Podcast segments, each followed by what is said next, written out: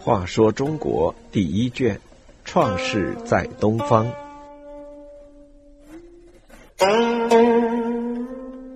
五十六，禹葬会稽。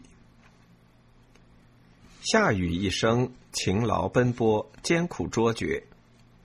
他早年主持治理洪水，走遍了黄河上下、大江南北。中年建国以后，他又教九夷，攻三苗。举行了涂山和茅山两次诸侯大会，特别是后一次大会，他对诸侯记功行赏，改茅山为会稽山，杀戮了态度傲慢的防风氏，使夏王朝的声威大振。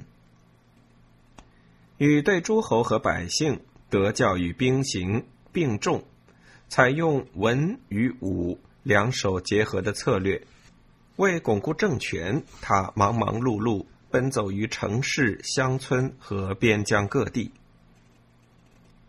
禹还做了一件有意义的事，就是他在治理洪水时，曾经与羿共同谋划。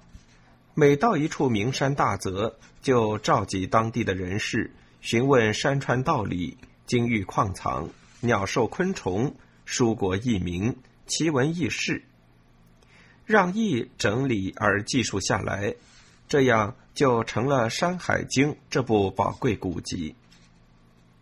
据专家学者的研究，赏书中的禹贡不是夏禹时的实录，而是经过战国时代的人加工过的。《山海经》也是战国时代的人所编撰，但是历史上有禹和羿记录治水见闻而成《山海经》的传说，这不会是凭空捏造的。《山海经》的雏形很可能就是在禹和羿治水的过程中形成的。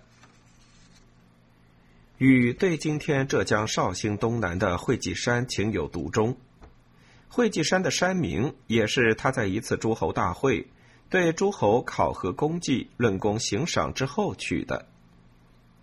禹的晚年又来到东南巡守，对东夷、越民教以礼仪和耕种之法。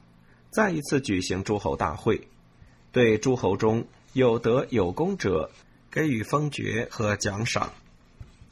由于年事已高和过度劳累，禹竟病死在那里，他的遗体就安葬于会稽山路。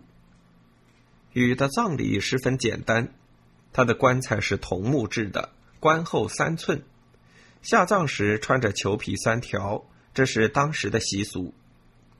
他的墓穴深七尺，上面不会有水漏进去，下面也不会有积水。他的墓坛高三尺，上去有三级台阶，整个墓占地一亩，就像舜葬于苍梧之野，那里经常有象在为民耕田一样。禹的葬地会稽山路，经常有鸟在那里耕田。据说这是禹为了催促人民春耕生产。故使鸟耕以教育民众。会稽山上还有禹井、禹祠，都是为了纪念禹而建立和取名的。大禹的墓和祭庙在会稽山下，至今保存完好。thank you.